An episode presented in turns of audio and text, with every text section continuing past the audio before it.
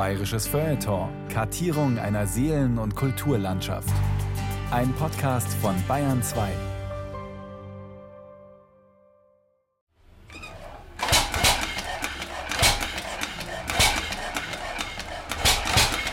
Das ist Musik. Zumindest in den Ohren jener Zeitgenossen, denen allein schon beim Klang eines bestimmten Wortes das Herz im Leibe lacht und höher zu schlagen beginnt. Motorrad. Das ist nicht nur Musik.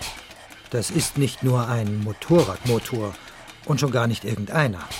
Das ist eine Sensation. Ein liegender Zweizylinder mit 1500 Kubik. Viertakt. Ein Viertaktmotor. Wobei die Auslassventile sind gesteuert und die Einlassventile äh, werden per Unterdruck betätigt, also sogenannte Schnüffelventile. Ein nagelneuer und uralter Motorradmotor.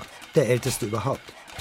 Mehr als 100 Jahre nachdem er erstmals Und zwar in Bayern, zum Laufen gebracht wurde, wieder zum Leben erweckt. wenn auch anfänglich unwillig, stotternd, unrund. Da sind wir ist mir nicht so ganz im Klaren, ob der wirklich damals schon ganz rund gelaufen ist beim, beim Wolfmüller. Mit Sicherheit. Vermutlich hinter. Also mit der damaligen Technik hat er auch nicht ganz hundertprozentig rund laufen können. Der Vater aller Motorradmotoren, ein bayerischer Urmotor sozusagen. So also muss sie geklungen haben, die berühmte Hildebrand und Wolfmüller. Das erste Serienmotorrad der Welt. Knatterbock und Feuerstuhl. Das erste Serienmotorrad der Welt. Von Ulrich Klenner. Am 18. April 1894 wird in der äußerst populären, zweimal die Woche in München erscheinenden Zeitschrift Radfahrchronik eine sensationelle Nachricht veröffentlicht. Das Neueste im alles erobernden Radfahrsport ist nunmehr die definitive und in glänzendster Weise gelungene Lösung des großen Problems, ein Zweirad durch Motorbetrieb in Bewegung zu setzen und dieses Motorzweirad zum Gebrauche auf ebenen wie bergigen Straßen für geringe und große Geschwindigkeiten in gleich verlässlicher Weise dienstbar zu machen.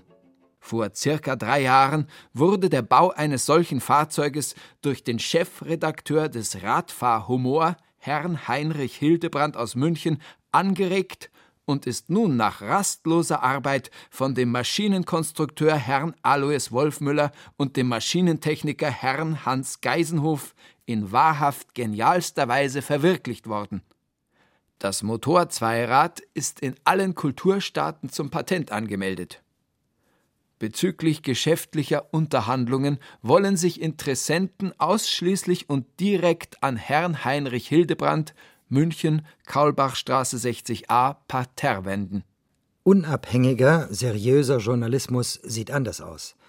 Der Journalist, der diese Sensationsmeldung verfasst und veröffentlicht hat, ist nämlich Heinrich Hildebrand selbst. 1887 hat er die Zeitschrift Radfahrhumor gegründet. Eine humoristische Postille, die jeden Mittwoch zusammen mit der Radfahrchronik erscheint.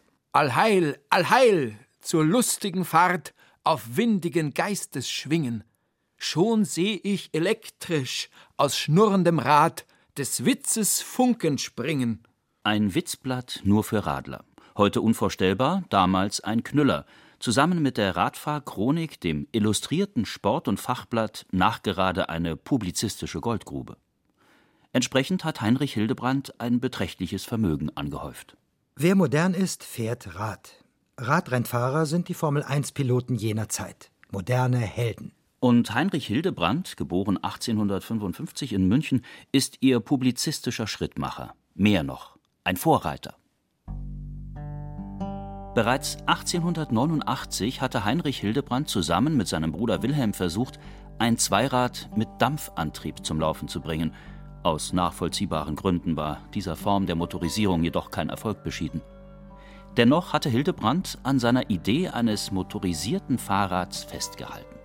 Nicht einmal der Umstand, dass er bei allen namhaften Fahrrad- und Motorfabriken damit abgeblitzt war, konnte ihn davon abbringen. Bei der Fahrradfabrik Dürkop in Bielefeld war ein junger Konstrukteur auf Hildebrands Idee aufmerksam geworden. Alois Wolfmüller, geboren 1864 in Landsberg am Lech als Sohn eines Drechslermeisters. Wolfmüller war ein Ingenieur mit großen Ambitionen, dessen eigentliches Interesse der Fliegerei galt. Sein Traumziel ein motorisierter Flugapparat. Ähnlich wie Otto Lilienthal, mit dem er zwischen 1893 und 1896 in regem Austausch stand, experimentierte Wolfmüller später mit Hängegleitern. Einer steht heute in der Flugwerft des Deutschen Museums in Schleißheim. 1891 wechselte Alois Wolfmüller zur rheinischen Gasmotorenfabrik Karl Benz Co. nach Mannheim. Zwar schwebte ihm auch dort die Entwicklung eines Flugmotors vor, aber zunächst blieb er auf dem Boden des Machbaren. Denn er war davon überzeugt, dass es mir möglich sein dürfte, das Fahrrad mit einem passenden Motor zu versehen. Und so ging ich daran, mich mit dem Motorproblem zu beschäftigen.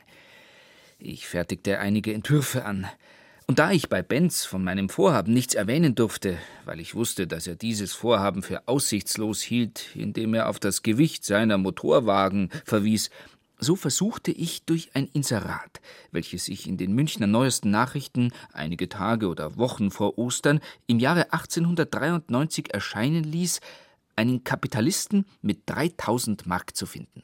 In vorauseilendem Optimismus kündigte Wolf Müller bei Benz. Doch leider meldete sich kein risikofreudiger Kapitalist bei ihm. Dafür fiel ihm bei seinem Aufenthalt in München die Zeitschrift Radfahrhumor und Radfahrchronik des Redakteurs Heinrich Hildebrand in die Hände. Und da erinnerte er sich an Hildebrands vergebliche Vorsprache in Sachen Motorfahrrad bei der Dürrkopfschen Fahrradfabrik. Bei seinem Rechtlichkeitssinne wendete er sich alsobald an den Anreger dieser Idee. So beschrieb Hildebrand später, wie es weiterging. Wolfmüller suchte also den besagten Anreger der Idee auf und zeigte ihm seine Entwürfe. Die zwei Richtigen hatten sich endlich gefunden: Hildebrand und Wolfmüller.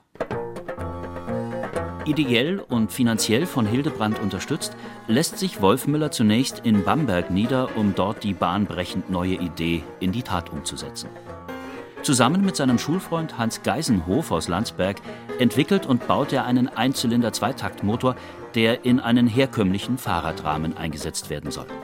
Wolfmüller und Geisenhof sind von dieser Probekonstruktion noch keineswegs überzeugt. Der von ihnen eingestellte Mechaniker schon.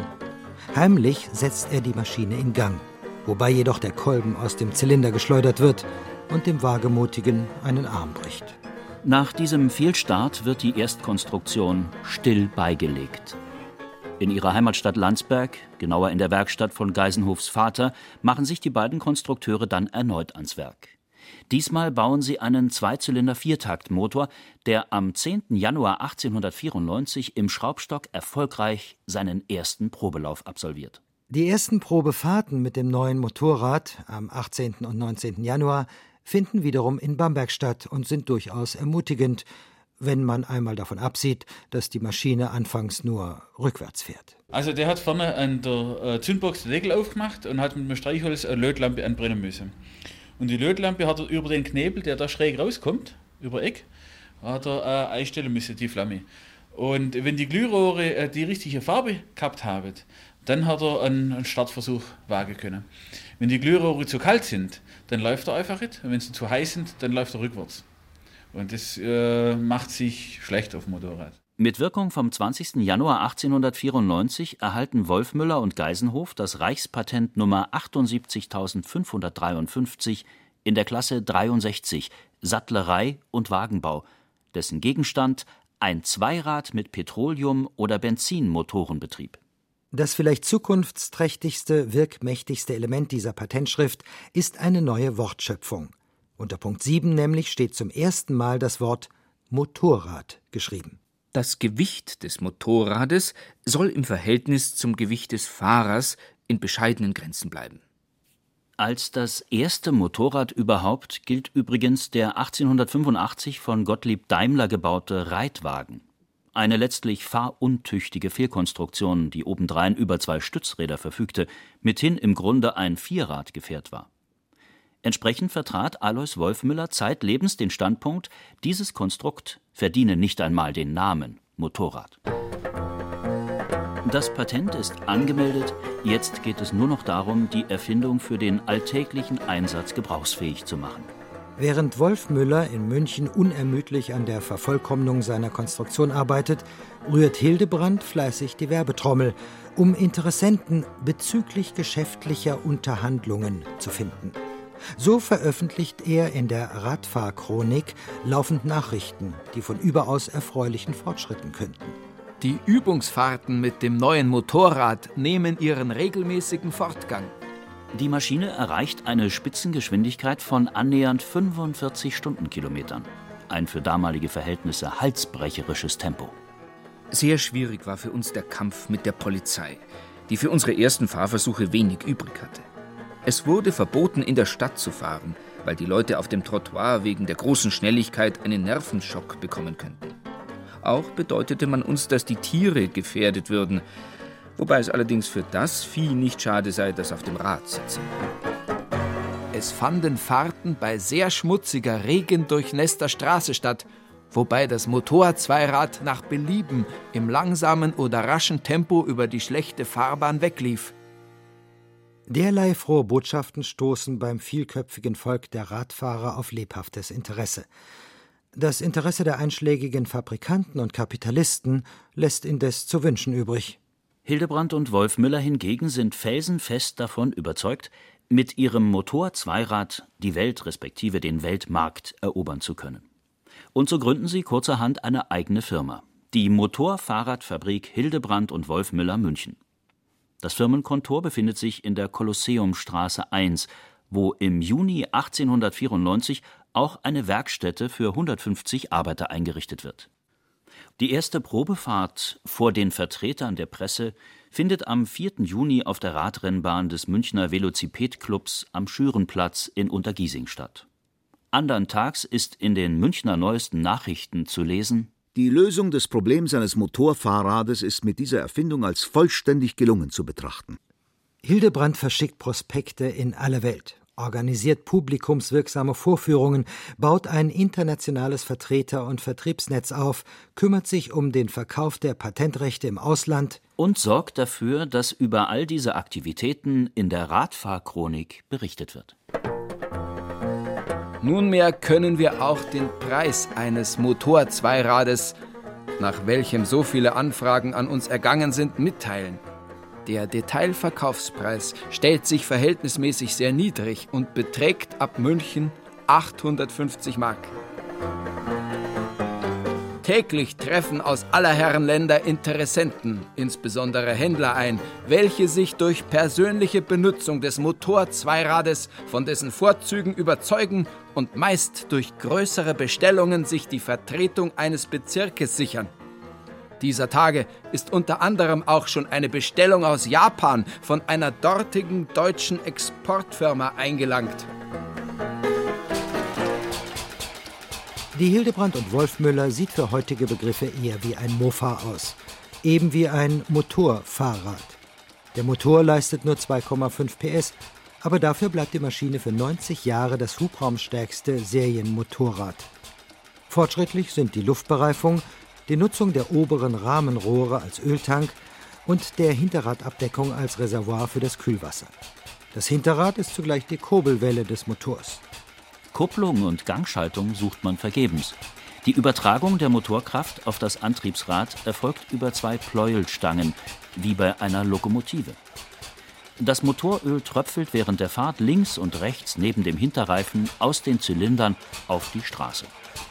Wirklich problematisch ist jedoch die Zündung. Eine sogenannte Glührohrzündung. Aus der Bedienungsanleitung. Das wirksame Brennen der Zünderflamme erkennt man an deren violetter Farbe mit bläulichem Scheine. Man öffne die Türe T und wärme durch dieselbe mittels des mit Spiritus getränkten Fidibus das Innere der Lampe gut vor. Nach zwei bis drei Minuten beginnt die Lampe leicht zu blasen. Nun öffnet man den Hahn H und zündet nach Öffnen der durchsichtigen Türe M die Flamme an.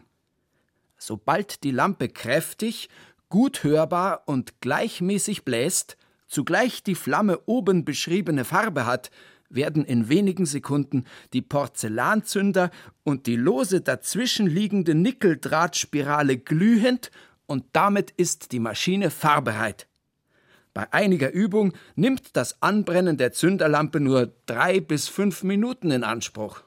In der Praxis dürfte die Fummelei mit Fidibus und Zünderlampe nicht so leicht von der Hand gegangen sein, und gewiss hat sich so mancher Motorradpionier bei dieser Gelegenheit kräftig die Finger verbrannt. Wir verraten kein Geheimnis, wenn wir sagen, dass die Fabrik schon jetzt einen großen Teil ihrer 1895er Produktion fest verkauft hat. Es haben doch viele dem Motorrad Vertrauen entgegengebracht. Sie sollen sich nicht getäuscht haben. Prinz Albert von Belgien hat sich ein Motorrad zu persönlichem Gebrauche kommen lassen. Die eigentliche Serienproduktion beginnt erst im Oktober 1894. Aber die Nachfrage ist offenbar derart groß, dass die Fabrikationsanlage in der Kolosseumstraße bald nicht mehr ausreicht. Zusätzliche Produktionsstätten, noch mehr Mitarbeiter sind vonnöten. Im Frühjahr 1895 waren 850 Mann im Ganzen in mehreren Betrieben in der Stadt verteilt. Um den Betrieb einheitlicher zu gestalten, sahen wir uns veranlasst, zum Bau einer eigenen Fabrik zu schreiten – welche für eine Jahresproduktion von 3000 Motorrädern angelegt wurde. Wie Wolfmüller später angibt, werden täglich bis zu zehn Motorräder fertiggestellt. Auf dem Höhepunkt dieser Betriebsamkeit beschäftigt die Firma an die 1000 Mitarbeiter. In Frankreich wird die Maschine in Lizenz gefertigt und auf den Namen La Petrolette getauft. Das Pariser Fachblatt Le Vélo adelt sie gar zur Königin der selbsttätigen Velocipedie. Sogar im fernen Japan sorgt einer dieser Apparate für Aufsehen. Importiert hat ihn ein Motorradpionier namens Shinsuke Jumonji, der am 19. Januar 1896 auf dem Platz vor dem Kaiserpalast in Tokio eine öffentliche Demonstrationsfahrt veranstaltet. Dieses Ereignis ist gleich in zweifacher Hinsicht sensationell. Oder ist es etwa nicht bemerkenswert, dass das erste Landfahrzeug mit Verbrennungsmotor im Reich der aufgehenden Sonne ein Münchner Fabrikat war? Und dass man die Hildebrand und Wolfmüller als die Mutter aller Hondas, Kawasakis, Suzukis und Yamahas bezeichnen darf. Bedauerlicherweise ist zu diesem Zeitpunkt die Produktion des epochemachenden Wunderapparats bereits eingestellt. Am 18. Oktober 1895 sieht sich das aufstrebende Münchner Unternehmen gezwungen, den Vergleich anzumelden. Nicht anders ergeht es wenig später dem französischen Petrolette-Hersteller. Das nennt man einen jähen Absturz nach einem steilen Aufstieg. Doch wie ist dieser Zusammenbruch mitten im Siegeslauf zu erklären? Das große Problem war eben, dass äh, die wenigsten Käufer mit der Technik wirklich klarkommen sind. Das war einfach zu anspruchsvoll. Ja, das war einfach von der Technik für die Laie viel zu schlecht beherrschbar. Also der Startvorgang und alles war sehr schwierig und es war einfach nicht richtig zuverlässig, das Ding. Ein benzinbetriebenes Fahrzeug mittels offenem Feuer in Gang setzen zu müssen, erscheint nicht nur aus heutiger Sicht als brandgefährliches Unterfangen. Auch damals war die Kundschaft für diesen Startvorgang nicht unbedingt Feuer und Flamme vor allem nachdem bekannt geworden war, dass in Frankreich gleich drei Petrolets explodiert waren. Brandursache war ein unbedarfter Tankwartnovize, der in einem dunklen Hausflur nach dem verlorenen Tankdeckel suchen wollte und zu diesem Zweck ein Streichholz entzündete. Hildebrand und Wolfmüller veröffentlichten zwar ein Fachgutachten, welches bestätigte, dass für den Fahrenden eine Gefahr durch Brand oder Explosion des Benzins vermieden ist. Aber derlei Unbedenklichkeitsbeteuerungen konnten die Bedenken offenbar nicht mehr gänzlich zerstreuen. Da nützte es auch nichts, dass mit der Maschine erfolgreich allerlei Wett- und Distanzfahrten inklusive Überquerung der Alpen durchgeführt wurden. Immer mehr enttäuschte oder überforderte Interessenten ließen doch lieber die Finger von der unausgereiften Konstruktion. Manche Käufer sollen sogar ihr Geld zurückverlangt haben, weil die Maschine nicht hielt, was die Werbung versprach. Hildebrand und Wolfmüller hatten sich von der eigenen Begeisterung mitreißen lassen. Das erste Serienmotorrad der Welt war offensichtlich zu früh in Serie gegangen. Und die erste Motorradfabrik der Welt hatte sich in die Pleite manövriert, weil die Kalkulation nicht stimmte. 850 Mark für ein Motorrad, das entsprach damals in etwa dem Jahreseinkommen eines Durchschnittsverdieners und war in Relation zu den Herstellungs- und Investitionskosten dennoch viel zu niedrig gegriffen. Auch die Anhebung des Verkaufspreises auf 1200 Mark konnte das ökonomische Desaster nicht mehr verhindern.